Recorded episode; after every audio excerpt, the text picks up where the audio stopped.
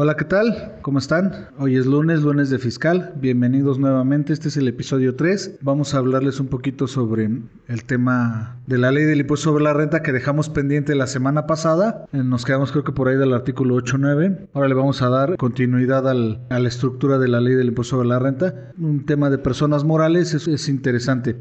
Pero también quiero hablarles de algo muy importante, que es la nueva reforma que va a salir para 2021 en cuanto a temas fiscales.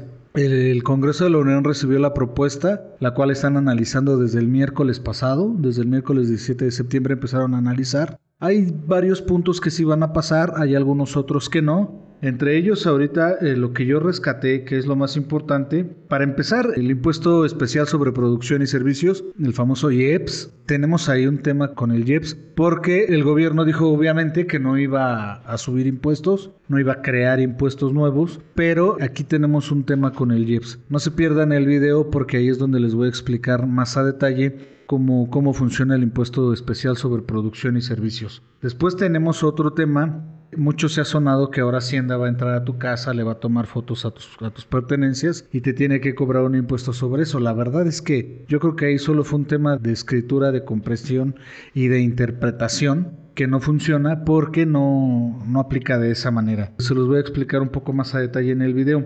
Después vienen los visitadores de Hacienda. Si tú solicitas una devolución, Hacienda te va a mandar una visita presencial para ver que efectivamente lo que estás solicitando pues sea verídico. Ese es un tema complicado porque Hacienda sí te notifica por correo electrónico, buzón tributario, etcétera, pero al momento de que tú le pides algo ya no aplica. Ahí aplica la de te voy a mandar a alguien para que corrobore. Después vienen los el otro tema importante son los bancos. Es, es complicado el tema de los bancos porque acuérdense que yo les había comentado en sesiones anteriores, que son los primeros chismosos que hay para Hacienda. Y ahorita con la nueva reforma lo vienen a reiterar. O sea, es de verdad tan complicado hacer movimientos inusuales que necesitamos una asesoría completa para poder entender esta situación. Entonces no se pierdan, también lo vamos a, a, detallar más en el, en el video y va a estar muy interesante, no se lo vayan a perder por favor. Y por último y lo más importante, viene la responsabilidad solidaria para terceros.